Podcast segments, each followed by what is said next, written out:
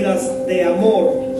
Y vamos a entrar a lo que es el contexto ahora del verso, un poquito a entender el contexto del verso y a poderlo explicar referente a la manifestación del amor de Dios. Colosenses capítulo 3, por favor, visto la carta a la iglesia de los Colosenses, en el capítulo 3,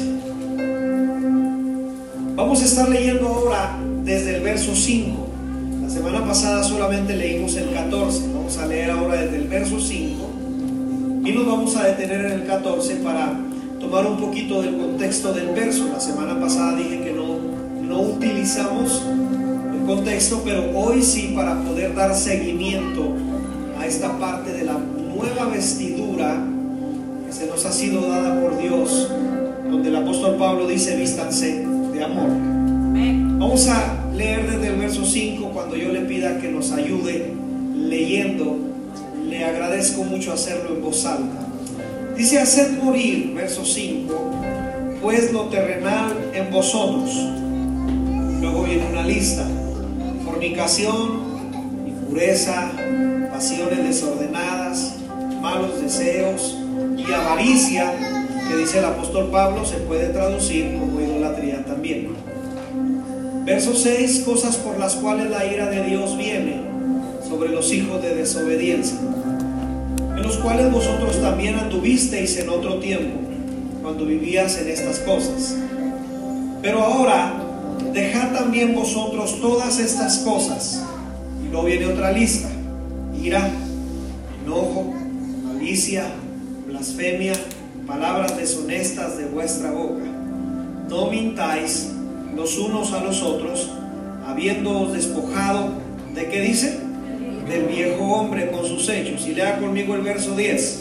Y revestido del nuevo, el cual conforme a la imagen del que lo creó, se va renovando hasta el conocimiento pleno. Sigo leyendo el 11, donde no hay griego, ni judío, circuncisión, ni incircuncisión, bárbaro, ni escita, siervo, ni libre, sino que Cristo es el todo en todos. Lea conmigo por favor el verso 12. Vestidos pues como escogidos de Dios, santos y amados de entrañable misericordia, de benignidad, de humildad, de mansedumbre y de paciencia.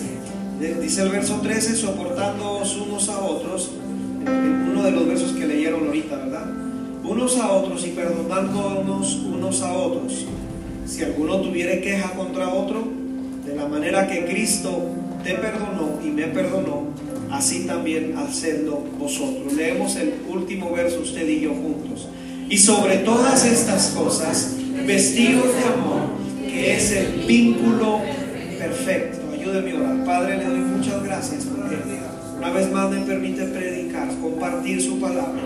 Ruego, Señor, en el nombre de Jesús, y tomo autoridad en esta hora en el nombre de Jesús para llegar hasta el corazón. Su palabra es la que tiene el poder por medio de su Espíritu Santo de llegar al corazón, de llegar a la vida, de traer cambios a nuestra mente, a nuestro corazón. Yo ruego, Señor, que pueda efectuarse su palabra, que podamos guardarla, que podamos vivirla, que podamos practicarla y caminar en ella. En el nombre de Jesús, Señor, le doy muchas gracias. Amén y amén. Tome por favor su lugar unos minutos, apague su celular. Usted permitió que su hijo su hija se quedara aquí, tengan en total silencio, por favor. La semana pasada hablamos un poquito sobre la nueva vestidura que Dios nos ha dado. Y digo Dios porque según Juan nos dice que el amor es Dios. Dios es amor.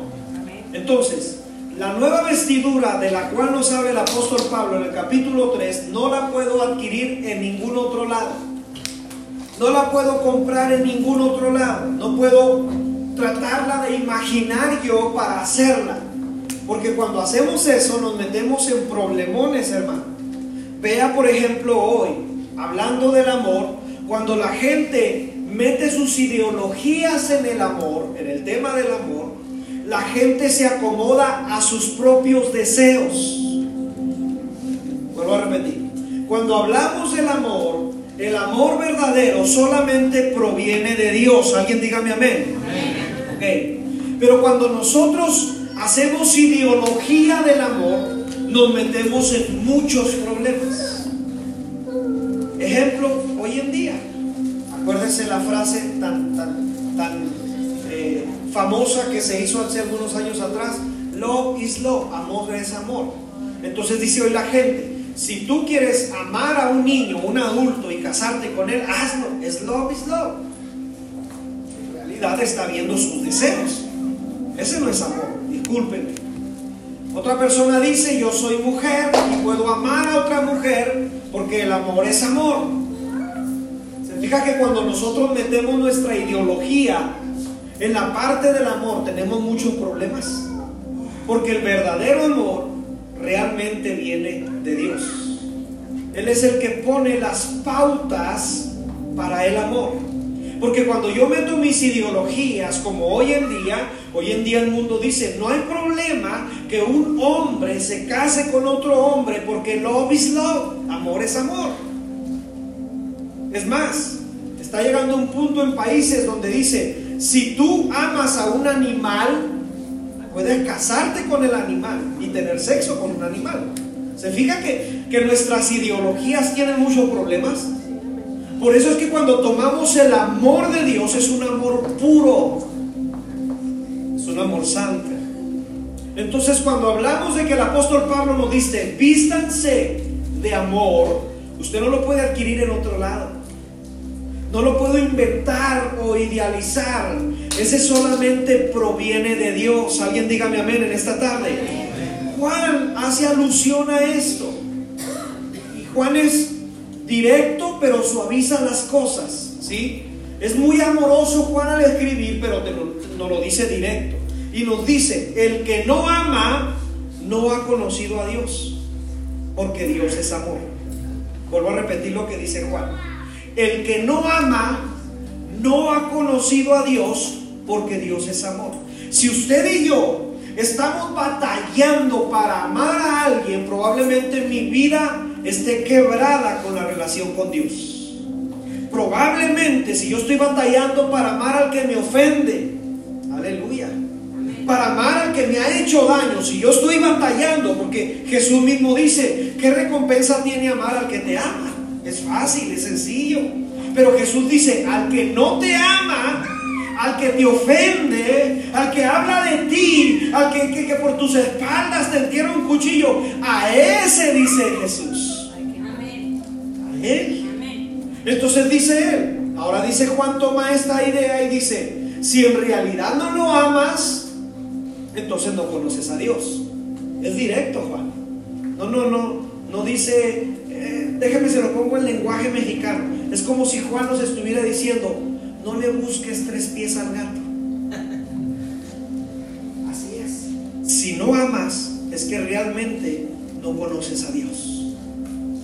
Dando seguimiento entonces a la semana pasada hablamos acerca de una nueva vestidura, la vestidura del amor, la cual el apóstol Pablo nos dice, vístanse de amor. Pero yo le dije la semana pasada que no íbamos a tomar contexto todavía hasta hoy. Contexto del verso. Cuando hablo de contexto, hablo del contenido anterior y del contenido posterior.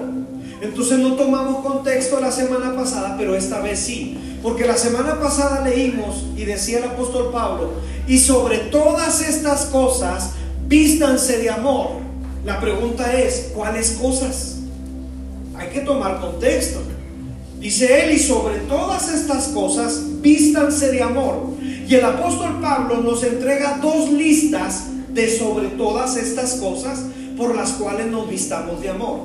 La primera lista que nos entrega es en un carácter personal. Diga conmigo fuerte carácter personal.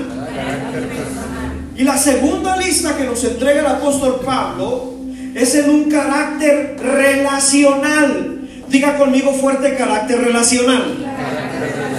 Déjeme se lo voy explicando para que me vaya entendiendo. Es imposible no amar a Dios y amarme a mí mismo y poder amar a los demás. Es consecuente eso.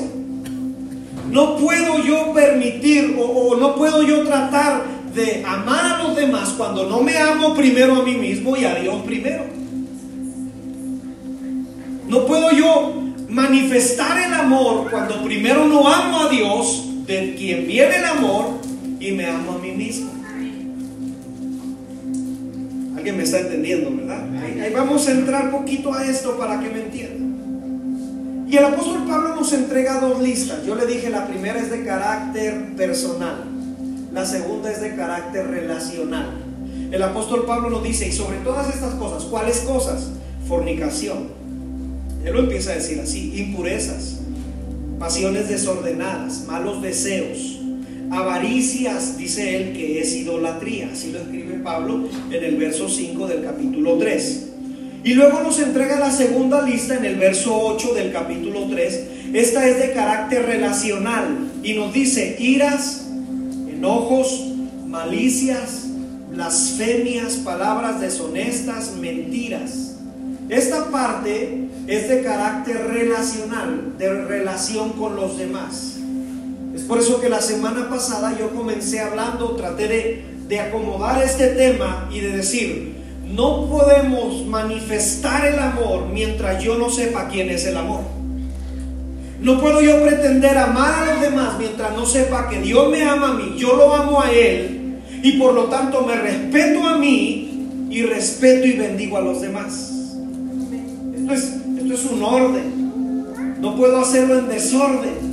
No puedo pretender amar a los demás cuando yo mismo no amo a Dios. Es imposible, mi amado. Es por eso que la semana pasada hablé de vestirnos de amor en un aspecto de relación.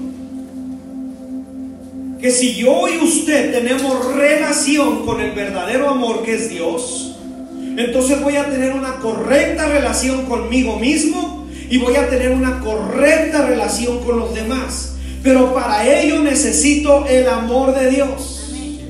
Y el amor de Dios, a, ver si, a ver si alguno no, se confunde con esto, el amor de Dios si tiene sus ejes o sus requerimientos. A ver, le digo, a ver si no me meto con problemas con esto, porque alguien dice, yo lo he predicado, es que usted nos ha dicho que Dios nos ama, sí, pero cuando ya habla de relación, hay requerimientos. Es como cuando te compras una ropa nueva y en la etiqueta dice, no lo lave así, plánchelo de esta manera, no lo ponga con ropa de color. Vienen requerimientos para que tu vestidura dure. Entonces, para que el amor de Dios en mi vida, yo, sobre todas las cosas, yo le ame a Él, la relación trae requerimientos. Te lo leo, Mateo 6:6. Cuando ores, entra a tu aposento y cerrada la puerta para que se mantenga el amor, dice Dios, necesitas tener una relación íntima conmigo. Hay un requerimiento. Y cerrada la puerta, entra tu Padre que está en lo secreto. Qué bueno que podemos orar aquí todos juntos. Qué bueno que podemos orar en las reuniones de varones, de damas, de jóvenes. Pero Dios te dice, más que esa oración que hagas en comunidad, necesitas una relación conmigo. Fíjese bien los requerimientos, como la etiqueta, ¿no? El planchado. Tienes que planchar así, tienes que lavar así la ropa para que te dure más. Para que esta relación continúe, Jesús te dice, o Dios te dice, tenemos que tener una relación íntima, cerrada la puerta. Ora tu Padre que está en lo secreto. Y tu Padre que está en lo secreto te va a recompensar en qué, ¿se acuerdan? En público, dice la Escritura. Eh, déjeme doy otro ejemplo de los requerimientos. A Josué 1.8, nunca se aparte de tu boca este libro de la ley sino que de día y de noche meditarás en él. Hay requerimientos para que el amor se mantenga, para que el amor continúe, para que el amor no se termine, sobre todo de mí hacia Dios. En esta semana yo hice tres diferentes oraciones a partir de la predicación de la semana pasada. La primera oración que le pedí al Señor esta semana es, Señor, si alguno de nosotros nos hemos descuidado en el amor que te tenemos a ti, ayúdanos a retomar ese amor. Porque Dios es un Dios de oportunidades. ¿Cuántos me dicen amén a eso? Dios nos está dando una nueva oportunidad ahorita. Y Él me dice, te amo con amor eterno. Y entonces yo oraba esta semana y le decía, Señor, yo ruego que a partir de la predicación de la semana pasada, alguien que probablemente se descuidó su vida espiritual, vuelva a retomar esa parte que Dios le está dando, nos está regalando la oportunidad. La segunda oración que yo hice en esta semana es, si alguien está batallando para buscarte, si alguien está batallando en, muchos sentidos para tener intimidad contigo, Señor, yo ruego que hagas, que le hables en la noche, en la madrugada, que lo despiertes para que Él intime en tu presencia.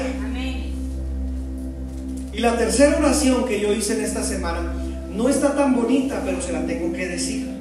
Le dije, Señor, y si alguien la semana pasada escuchó esta predicación y lo tomó en poco y dijo, a mí no me interesa mucho la relación con Dios y siguió viviendo esta semana igual. Yo le dije, Señor, tómaselo en cuenta y trata directamente con Él porque yo no lo voy a hacer. Porque yo ya lo prediqué y espero que ya lo hayamos entendido. Pero si alguien lo tomó en poco, Señor, tómaselo en cuenta y trata directamente con Él. Ya no entro yo, ya entra Dios con usted. Así que yo pensé en esta oración, ¿verdad? Que yo hice la, tercera oración, yo dije, porque yo no estoy predicando diokis. Imagínense, pues aquí vengo a perder mi tiempo, si alguien lo toma en poco, pues para qué estamos aquí. Pero yo oro que nada, su palabra, traiga fruto abundante. ¿Cuántos me dicen amén a eso? Cuando ya entonces comenzamos a comprender el amor de Dios porque estoy pegado a su amor, entonces la vestidura puede manifestarse. Decía yo la semana pasada, ¿de qué sirve comprarte algo nuevo? Un saco, un traje, un abrigo, unos zapatos y los tengas guardados en el closet. ¿De qué sirve? Están nomás ocupando espacio ahí. Imagínense una mujer que diga, tengo 50 vestidos, pero de los 50 nomás me pongo dos. Entonces, hermano, 48, ¿qué están haciendo ahí? Están ocupando hasta espacio ahí. No tiene sentido. Es como si, si me compro una camisa y digo, ahí la voy a guardar y dentro de 10 años la uso. ¿Para qué, hermano? No tiene sentido. Lo que tú te compras es para que lo uses. La vestimenta que Dios nos está dando es para que la manifestemos.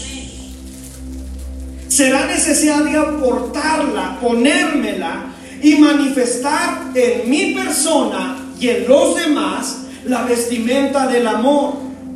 Una vez más nombro al apóstol Juan en el capítulo 17 de San Juan, donde Jesús está orando por sus discípulos y por nosotros también. Y Jesús dice, que sea manifestada la gloria, Padre, que tú me diste, yo la manifesté a ellos y que ellos lo manifiesten al mundo. Porque la gloria que se nos ha sido dada no es para guardarla aquí en las cuatro paredes, es para manifestarla.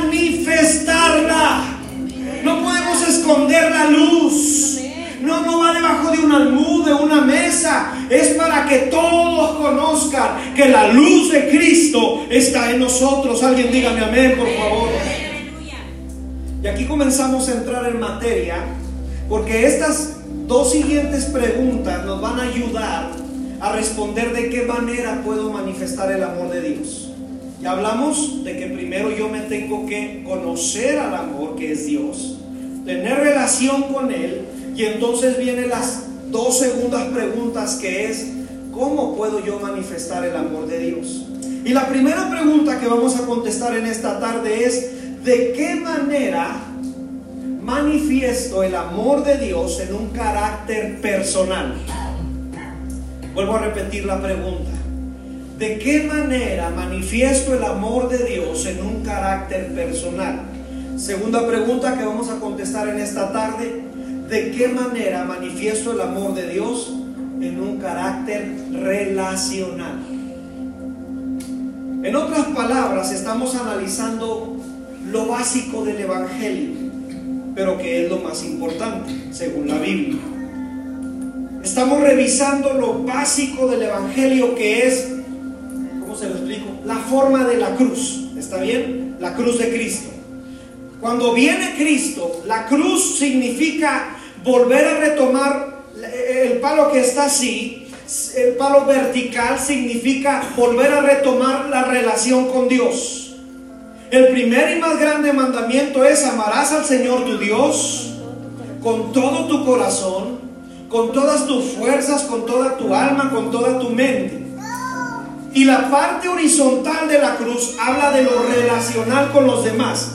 Y el segundo mandamiento es amarás a tu prójimo a ti mismo. Es lo básico del Evangelio pero muchas de las veces no lo practicamos. La cruz significa volver a retomar la relación con Dios. Jesús viene y toma nuestro lugar para unirnos a mí y al Padre. Y ahora tenemos entrada al lugar santísimo por Cristo Jesús. Y yo puedo tener una relación íntima con Dios. ¿Cuándo? Ahorita, mañana, en la noche, en la regadera, en mi cuarto. Porque en todo lugar está la presencia de nuestro Dios. Ya no es como antes, una vez al año. Y ahora tú y yo tenemos la presencia de Dios todos los días. Aprovechala. Y esa, esa relación que Jesús viene una vez más a unirme con Dios y que perdona mis pecados y que yo me arrepiento, ahora me dice, manifiéstala en el mundo. Es la parte horizontal de la cruz. Tienes que manifestarla con los que están a tus lados. Y es necesario manifestarla. Entonces contestemos la primera pregunta. ¿Cómo manifiesto el amor de Dios en un carácter personal?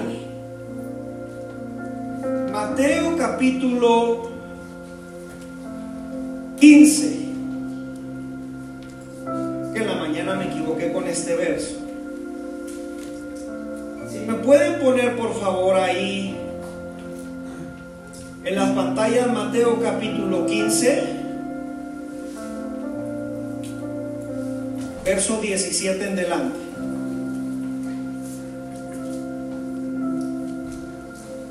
Miren lo que nos dice Jesús. Vamos a hablar de un carácter personal.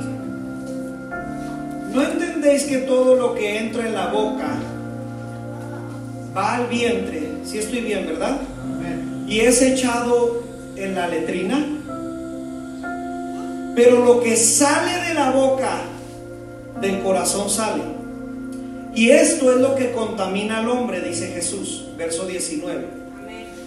Porque del corazón salen, fíjese bien, los malos pensamientos, los homicidios, los adulterios, las fornicaciones, los hurtos, los falsos testimonios y las blasfemias. Verso 20, estas cosas son las que contaminan al hombre, pero el comer con las manos sin lavar, dice Jesús, no contamina al hombre. Présteme atención, por favor. La lista que Jesús nos entrega en estos versos es muy parecida a la lista que nos entrega el apóstol Pablo. ¿Se acuerda la lista que nos entregó el apóstol Pablo? Fornicaciones, malos pensamientos, eh, todo este tipo de idolatría, pasiones desordenadas. Es muy parecido a lo que Jesús nos está dando. Y Jesús nos dice, por favor, lo malo no viene de afuera, viene de adentro. No le echen la culpa a los demás. Se, lo, pongo en, se lo pongo en mexicano para que me entiendan. Versión chimoltrufia. No nos hagáis tarugos. ¿Sí? ¿Se acuerdan lo que dice la chimoltrufia? No te hagas tarugo. Lo malo no viene de afuera, viene de tu corazón.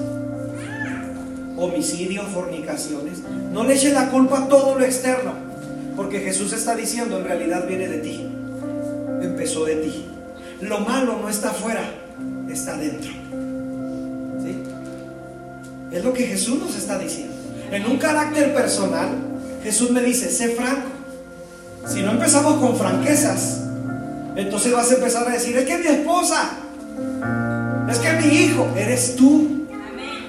O sea, aquí Jesús nos dice, lo malo no está afuera tal vez, está dentro. De ahí salen los homicidios, de ahí salen las fornicaciones, de ahí salen los malos pensamientos, de ahí salen los pensamientos que no deben de estar, de ahí salen. Entonces, vamos entendiendo este punto personal. Para manifestar algo correcto ante los demás, primero debe ser revelado en mi vida, en lo personal. El que debe sanar primero para tener relaciones sanas en segundo lugar, el primero que tiene que estar sano soy yo. Para poder bendecir a otros y amar a otros y ayudar a otros, el primero que se tiene que ayudar en el Espíritu Santo soy yo. Aquí hacemos referencia a muchos ámbitos que el tiempo no me permite, hermano, no me lo va a permitir hablar así cada uno, pero déjeme le nombro algunos ejemplos. En lo personal, si yo soy íntegro con Dios, seré íntegro conmigo mismo. Si realmente yo soy íntegro con Dios, íntegro es completo, íntegro es fiel. Si realmente yo soy fiel a Dios y amo a Dios, voy a ser fiel a mí mismo, a mis principios. No va a venir alguien y me va a decir, vamos a hacer esto para caer, porque yo sé que me hace daño. Porque soy fiel e íntegro a mis principios. Porque sé que Dios me ama, yo lo amo. Y por ese grande amor, José, aunque tenía la esposa de Potifar, no cayó. José pudo decir, Señor, pues ¿qué no ves? Se puso muy sexy la hermana. Y me tentó y, y, corrió a todos los siervos. Pero él salió huyendo porque era más fuerte su integridad. Era más fuerte su integridad a Dios y a él mismo. En aquel tiempo no había cámaras. En aquel tiempo no, parece ser que no había nadie, pero él fue íntegro. Porque cuando amas a Dios, eres íntegro a ti mismo. No te autosaboteas a ti mismo. Porque ¿De qué sirve? A que, a que José hubiera pecado, tal vez, y hubiera dicho, soy limpio. Se está autosaboteando a sí mismo, hermano. No nos engañéis. Dios no puede ser todo lo que yo siembre, eso voy a cosechar. En este aspecto de integridad, es en un aspecto de cuidar. Diga conmigo fuerte, yo cuido. Mire, en este aspecto de cuidar, yo cuido lo que entra a mi mente. Las conversaciones que tengo con los demás, las cuido por esta integridad. Primera de Corintios 15, 33. No erréis. Las malas conversaciones corrompen las buenas costumbres. Si es una conversación que no te edifica, ¿para qué estás ahí? Soy íntegro a mis principios. Si yo sé que en esa conversación no va a salir la luz de Dios y es para edificar y sigue siendo un chisme, ¿qué estoy haciendo ahí? Soy íntegro y me salgo de ese, de ese chisme, de ese grupo, de eso que está sucediendo, porque soy íntegro a Dios y a mí mismo. ¿Sí me está entendiendo, verdad? O sea, no es difícil de entender. En un aspecto de la vida tan conectada que estamos, hermano, vivimos una vida conectada totalmente. Tú quieres pedir comida, ahorita la puedes pedir bajas a tu celular aplicaciones de películas y tienes miles de películas. Estamos conectados completamente. Entonces, vamos entendiendo esto. Si afecta lo que yo veo y lo que yo oigo. Entonces, si yo soy íntegro conmigo mismo, primeramente con Dios y conmigo mismo, voy a cuidar hasta lo que veo y lo que oigo.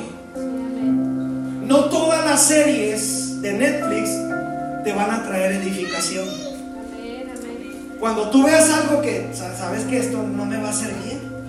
O sea, esta serie se está pasando de más por las palabras que usan, por las imágenes que traen, por, por lo terrible que está hablando de si no te edifica, porque todo, todo, todo lo puedo hacer, dice el apóstol Pablo, pero no todo me conviene. La música que oigo, pastor, pero es que habla muy bonito de amor. Y ahora el 14 de febrero, si no te edifica, sé íntegro con Dios íntegro contigo mismo. Son tus principios ahí. Pero es que está bien bonito. ¿Qué tiene de malo? Hoy muchos cristianos lo hacen, pero tú no. Aleluya. ¿Hay poder? Hay otra parte para que me entiendas, si no, me, no soy íntegro conmigo mismo. Esta parte a mí Dios me habló bien fuerte, ¿eh? se lo digo sinceramente. Lo que te alimentas, sí, sí, comida, carne asada, hamburguesa, ¿verdad? O sea, me decía el Señor, si no te cuidas tú, tú, o sea, no va a venir tu esposa y va a decir, ay, gordo, otra vez, cuídate tú.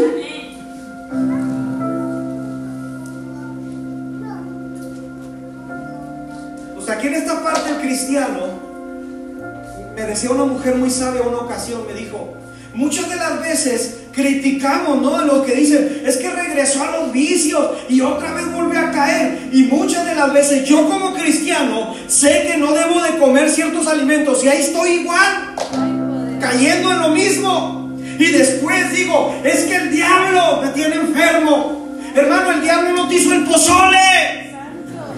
El diablo no te puso las 15 cocas. Fuiste tú y fui yo.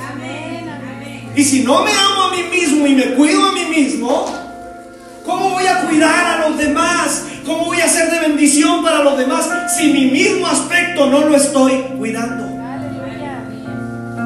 Yo sabía que en esta predicación, o sea, yo ya lo entendí, hermano, porque a ti, así yo cuando estaba escribiendo dije, sí, Señor, sí, síguele aquí con las pedradas conmigo.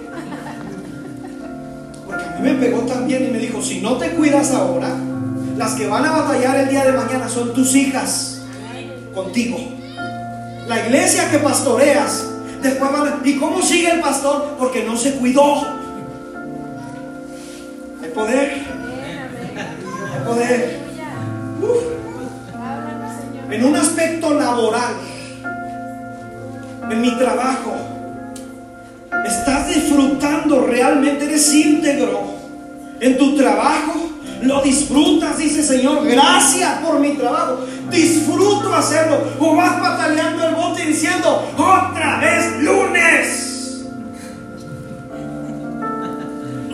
Si no soy íntegro conmigo mismo, sí, sí, yo sé que me está entendiendo. Eh, en un aspecto religioso, le dije que no me podía tener mucho, ¿verdad? Cada uno. En un aspecto religioso, disfrutas ir a la presencia de Dios, correr, como decíamos ahorita en el canto, a la presencia de Dios y estar con los que aman a Dios. Es decir, no se te hace pesado estar aquí porque amas a Dios y tienes ganas y deseos de estar con los que aman a Dios y adorar su nombre. Alguien dígame amén, por favor. Si le va a aplaudir, apláudale fuerte.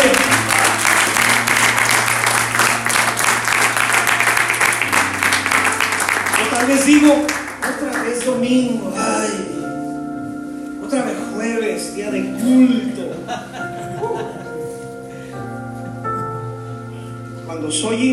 amo a Dios y me amo a mí mismo, cada área Dios la va a ir arreglando en mi vida. Va a tratar conmigo en cada área. ¿Has visto cómo Dios habla de sus hijos en la Biblia? Me encanta cómo Dios habla de la rectitud de sus hijos. Por ejemplo, Job capítulo 1, verso 8, si me lo pueden poner, Job, capítulo 1, en el verso 8, mira cómo, cómo Dios se expresa de Job. Y Jehová dijo a Satanás, ¿no has considerado a mi siervo Job, que no hay otro como Él en la tierra. Mire cómo se expresa Dios del hombre. ¿No has considerado a mi siervo Job que no hay otro como Él en la tierra, varón perfecto y recto, temeroso de Dios y apartado del mal? Dios nos conoce y mira cómo se expresa de Él. Otro ejemplo, Génesis 6, 9. Génesis capítulo 6, verso 9, hablando de Noé. Estas son las generaciones de Noé. Y escucha bien cómo se expresa la Biblia.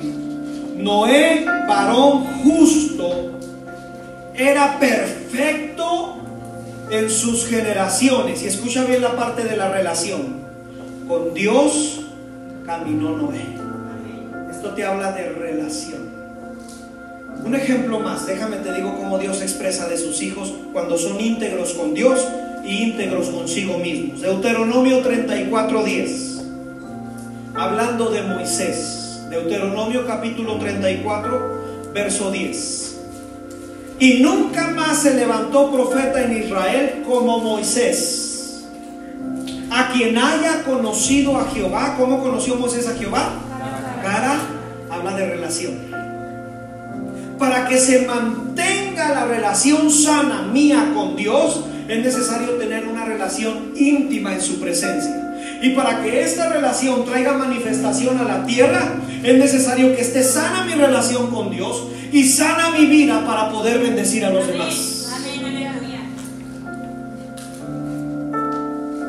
Pregunta aquí de estos hombres que acabo de mencionar sería, estos hombres que acabo de mencionar como Job, como Noé, como Moisés, ¿Fallaban a Dios? Sí, sí le fallaban, así como usted y yo le fallamos. Así estos hombres le fallaban, también pecaban. La Biblia dice, todos hemos pecado.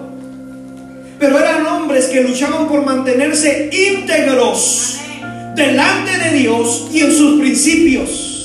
Eran hombres que luchaban por no vender su evangelio, por no vender su vida espiritual por, por un plato de comida. Eran hombres que se mantenían íntegros en su amor a Dios.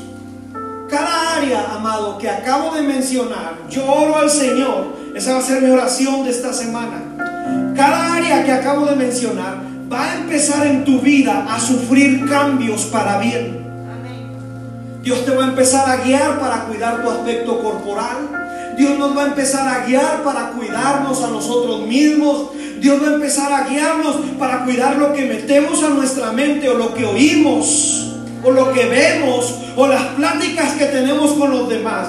Dios nos va a empezar a transformar en cada área, porque cada día, según el apóstol Pablo, en los versos que leímos del capítulo 3, dice, esto es consecuente, va creciendo. No es que seamos perfectos ya, sino que proseguimos. Es una transformación diaria por medio del Espíritu Santo. Alguien dígame amén, por favor. Hablando la semana pasada que hablamos de lo que produce el amor, el amor produce fidelidad. No te costará serle fiel a Dios.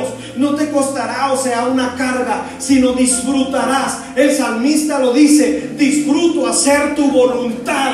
Me es agradable tu ley. Me gusta, anhelo hacer tu voluntad, Señor. Porque lo disfrutas. Porque lo amas. Cuando esta vestidura ha sido puesta en mí y entiendo que el primero al cual Dios ha amado y al cual yo tengo que ser íntegro conmigo mismo y con Dios por sobre todas las cosas, entonces voy, a poder manifestar el amor de Dios a los demás. Y aquí viene la segunda pregunta.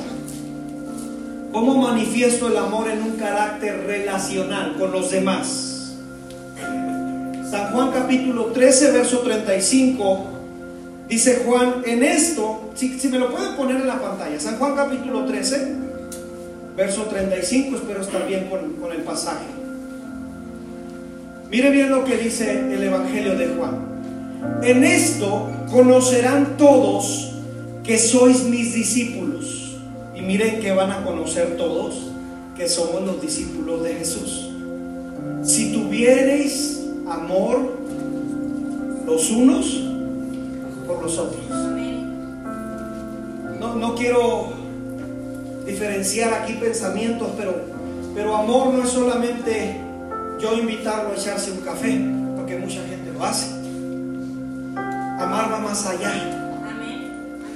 Amar es en acción hacer lo que muchos no han hecho.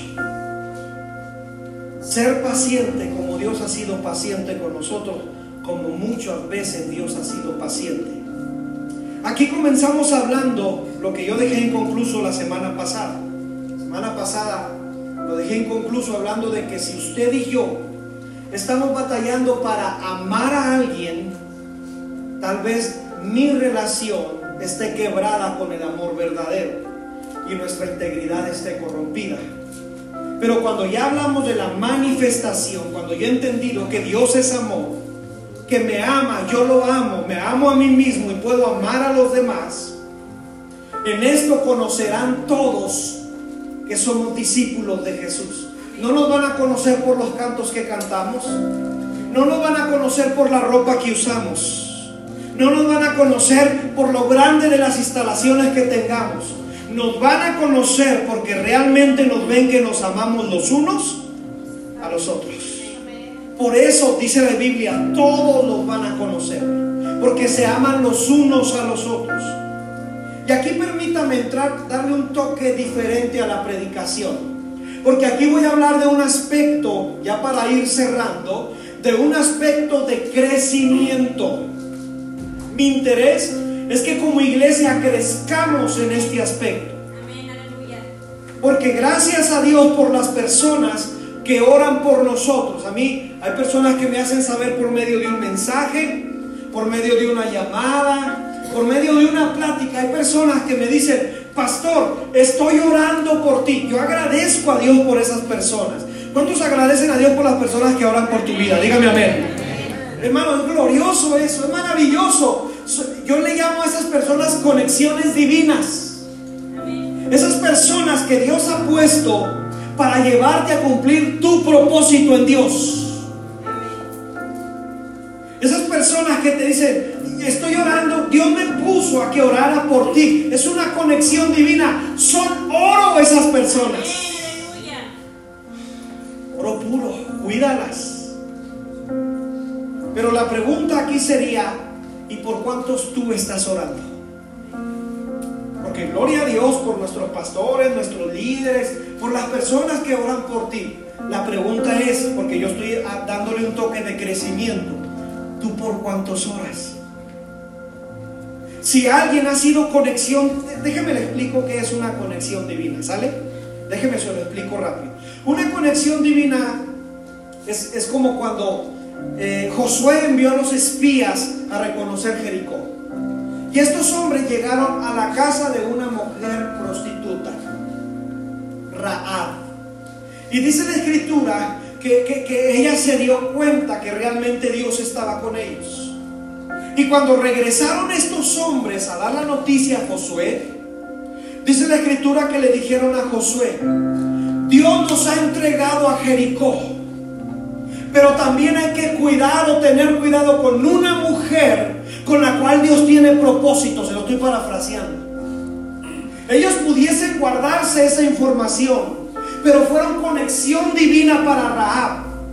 Fueron de esas personas que hicieron que Rahab, a pesar de lo que se dedicaba, se acercase a Dios. Porque el Evangelio es para todos, mi amado. Porque hay veces que se nos olvida que hay personas que decimos, oh, ya viste que el vendedor de droga vino a la iglesia, también hay oportunidad para él. Ya viste que una persona que se dedica a la vida así, también hay oportunidad para él. El Evangelio es para todo aquel que crea. he testificado, ¿no? Del pastor eh, chileno que dice que, que, en sus primeros años de pastorado eh, empezó a hablarle a, la otra calle donde había un bar, un antro, le empezó a hablar al jefe ahí, al que se encargaba, al padrote, al que se encargaba de las mujeres de ese bar. Y entonces hizo un trato con él, él hizo un trato con el pastor y le dijo él, si la Virgen me habla, entonces voy a saber si realmente el Dios que tú me predicas es Dios. Y dice él, el pastor dice, yo en mi ignorancia empecé a orar, Señor, que la Virgen le hable. Así en mi ignorancia, Señor, que la Virgen le hable. Y empecé a orar y empecé a orar. Y dice el pastor, y una noche que estaba lloviendo, estaban tocándome como a las 2, 3 de la mañana, pastor, pastor. Y fui, abrí, ¿qué pasó? Y este hombre estaba llorando y me dice, ¿me permite entrar? Sí, claro, pase. Y entré entró, dice, y, le invité un café y me dijo, pastor, tengo que decirle algo. Ahorita que llegué, este, cerré el bar que tengo, dos, tres de la mañana eran, lo cerré. Llegué a mi casa y como todas las noches me incliné ante la Virgen. Y cuando estaba inclinándome para hacer mi oración a la Virgen, esta me dijo, Jesús es el Señor. Y se cayó y se quebró. Y yo le dije a usted que el día que la Virgen me hablara, que el Dios que usted sirve es realmente Dios verdadero, entonces yo iba a venir a su iglesia. Y dice el pastor, llegó a la iglesia, pero no llegó solo, llegó con nueve mujeres. Con una falda como hasta por aquí. Dice, llegaron, se sentaron y los hermanos vienen como, y los hermanos y las hermanas con el esposo, no voltees a ver. Y pasaron varios cultos y cada culto traía mujeres más. 10 mujeres, 15 mujeres. Y dice que un día lo juntaron los consejeros y los líderes al pastor y le dijeron, pastor, no estamos de acuerdo que esta gente venga aquí. No, no ve su vestimenta. No ve cómo viene. No, y dice el pastor, yo los dejé que hablaran. Y cuando ya acabaron de hablar, el pastor les dijo, nos hemos olvidado realmente por quién Jesús vino. No vino por los sanos, vino por los enfermos. Y si ustedes se quieren ir de la iglesia, yo a ellos no lo voy a correr. Ellos va a ser necesario que vengan, dice el pastor. El primer culto me trajo nueve mujeres, al segundo culto me trajo quince. De tal manera que la iglesia, que era como de quince personas, y entre ellos estaban divididos, al último se llenó la iglesia de personas inconversas que traían una vestidura, hoy de pecado, de maldad, pero Cristo transformó su vida de tal manera que se abrió un centro de rehabilitación y ahora la gloria de Dios le pertenece a Él allá en aquellos lugares, porque esa gente tiene oportunidad. Pero ¿cómo voy a manifestar algo si yo no estoy sano? ¿Cómo puedo amar si yo no amo a Dios y no me amo a mí mismo? La conexión divina es como Elías con Eliseo. Llegó, le puso el manto y, fue siguiendo Eliseo a Elías y Elías le dijo, ¿qué tienes conmigo, varón? Y, le preparó una comida. Luego se dio cuenta que, era, que, que Elías era un varón de Dios. Y Eliseo ya no se le quería despegar. Por eso yo te digo, a este tipo de personas, las conexiones divinas, cuídalas como oro Dice la escritura que un día Elías le dijo, vete para allá porque tengo que ir a, otra tierra. Y le dijo Eliseo, vive Jehová y vive tu alma que yo no me voy a separar de ti. Yo voy a andar contigo porque yo sé que Dios está contigo. Porque hay personas a tu alrededor, amado, que Dios ha puesto como conexión divina para llevarte al cumplimiento del propósito de Dios en el corazón. Cuídalas como oro esas personas. Es como como Pedro con Cornelio. Eh, recibe la revelación, ve a la casa de a los hombres que van a llegar por ti, ve con ellos. Llega Pedro, empieza a predicar el Evangelio, se da cuenta que Dios se derrama por medio de su Espíritu Santo. Pedro es una conexión divina con Cornelio. Son esas personas que ven por ti. Son esas personas que te llevan al propósito de Dios. Y aquí la pregunta, siguiendo Vaya, el seguimiento de crecimiento. Yo quiero preguntarte a ti. ¿Tú eres una conexión divina para alguien? ¿Dios te ha puesto a bendecir a alguien? Lo decía en el primer servicio, lo vuelvo a repetir en este culto. Yo, yo me admiro por la mujer que tengo, porque es una mujer que, que escucha la voz de Dios en donde quiera que andemos, hermano. Donde quiera que andemos. Y son cosas que en lo personal no me gusta mucho compartir, pero va mucho con el tema.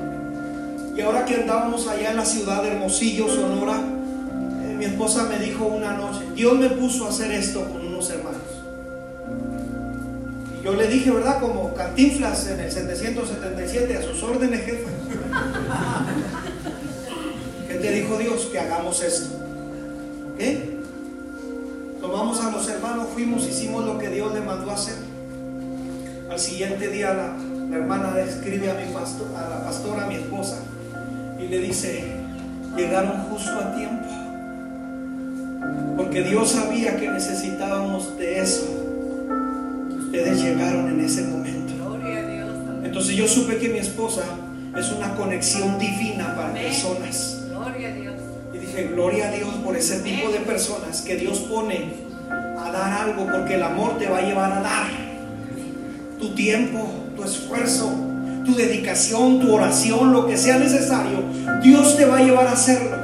Mi pregunta es en esta tarde, ¿tú eres una conexión divina para alguien?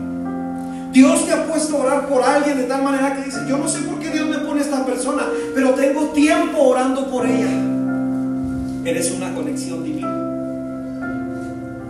Si no, puedes convertirte en una conexión divina cuando entiendes que Él te ha amado, tú lo amas a Él y puedes manifestar ese amor ante los demás. Yo quiero pedirte en esta tarde, por favor, que te pongas de pie.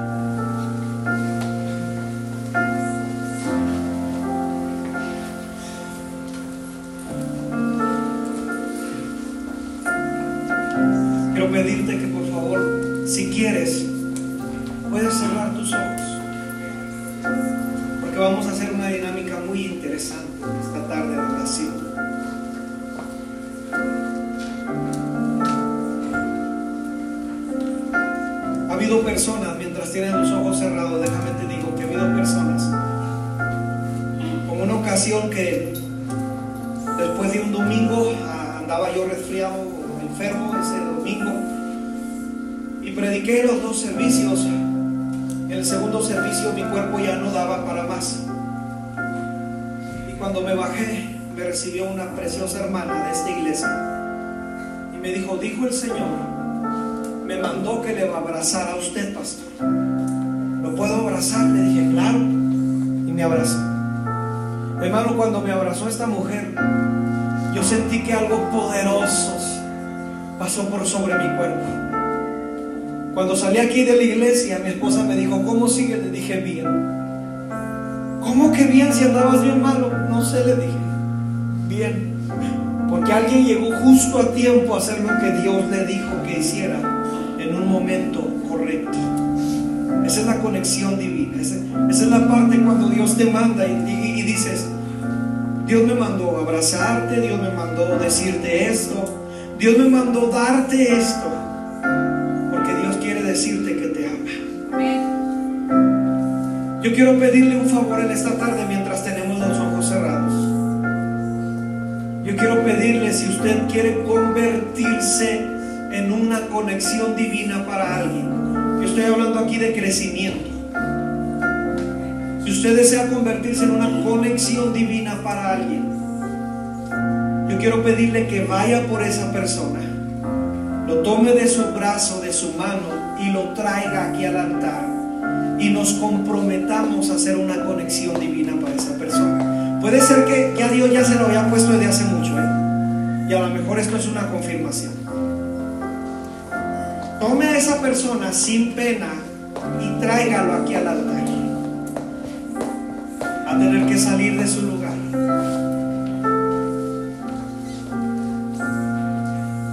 Vamos, vamos, vamos, voltee y empiece a ver y empiece a decir, Señor, ¿de quién quieres que yo me convierta en una conexión divina? En la mañana yo me asombré porque había muchas mujeres y luego empezaron ya a pasar los hombres. Empezaron los hombres a pasar. Porque a veces que, nuestra cultura nos dice, no, no, no, ¿cómo vas a hacer esto? ¿Cómo vas a convertirte así como que, en la conexión de esta persona? Yo te pido tomar a esa persona y traerla aquí enfrente. Vamos, no tengas temor, no tengas pena.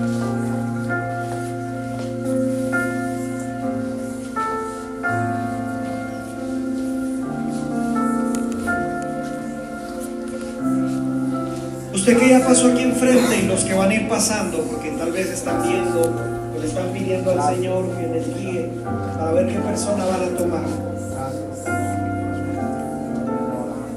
Empiece a orar por esa persona. Mire, así como Dios no nos juzga, tampoco esa conexión divina te va a juzgar. La conexión divina te va a bendecir. La conexión divina te va a decir, Dios me puso a orar por ti. A lo mejor tú puedes decir, pero he estado yo fallando, pecando en esto. Dios me puso a orar por ti. No sé, no, no, no te tengo el porqué, a lo mejor tú sí lo sabes, yo no lo sé. Pero yo quiero pedirte que empieces a orar por esa persona.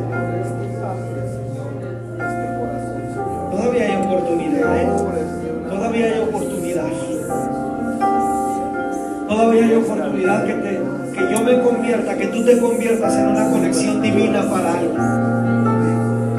Que llegaste justo a tiempo. Que le puedes decir a esa persona, llegaste justo a tiempo.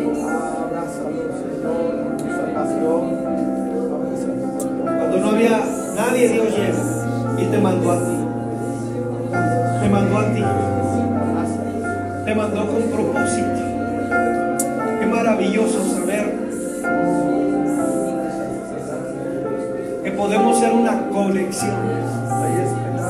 Para que esa persona vaya al cumplimiento de su propósito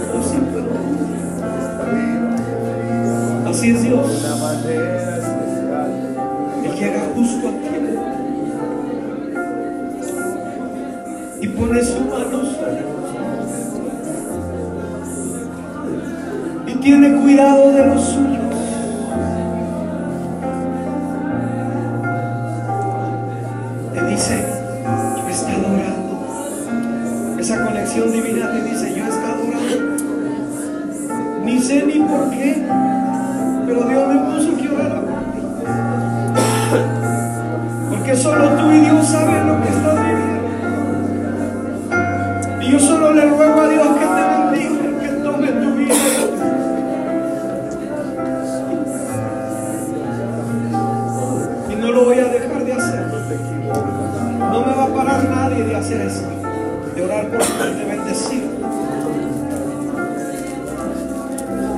declarar que tu vida y tu familia